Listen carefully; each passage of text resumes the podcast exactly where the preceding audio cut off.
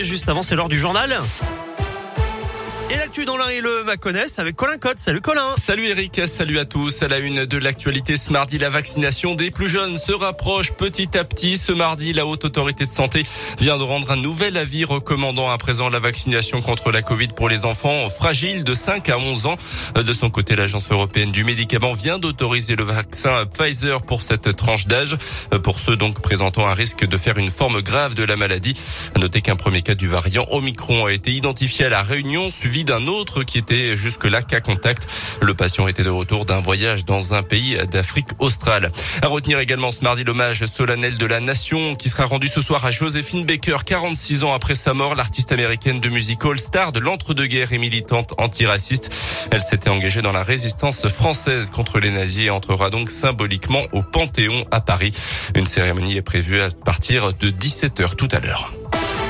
Dans le reste de l'actu, plus près de chez nous, encore près de 600 foyers privés de courant après les chutes de neige du week-end dans l'Ain. 70 personnes d'Enedis, parfois venues de la Loire, du Rhône et de l'Isère, sont à pied d'œuvre en ce moment pour établir la situation.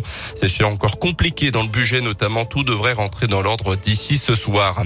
Le pont de la nuit entre l'Ain et l'Isère sous surveillance en ce moment, jambant le Rhône entre les communes de Saint-Sorlin en budget et Vertrieux. Ce pont construit dans les années 50 après avoir été détruit pendant la guerre va faire l'objet d'une expérimentation pendant trois ans 13 capteurs vont y être installés au mois de janvier pour mesurer les vibrations de l'ouvrage ressenties au passage des véhicules, mais aussi face aux aléas climatiques. Et même si ce pont est en bon état, son gestionnaire, le conseil départemental de l'Isère, souhaite le scruter de près pour plusieurs raisons.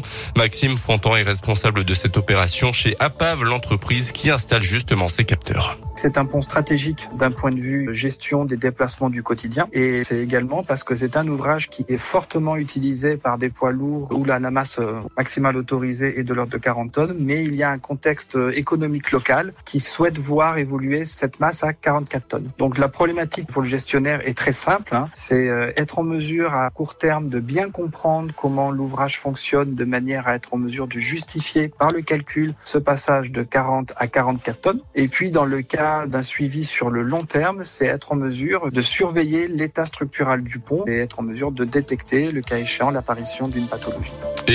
Déclencher des travaux préventifs. Au total, 16 000 véhicules empruntent ce pont tous les jours.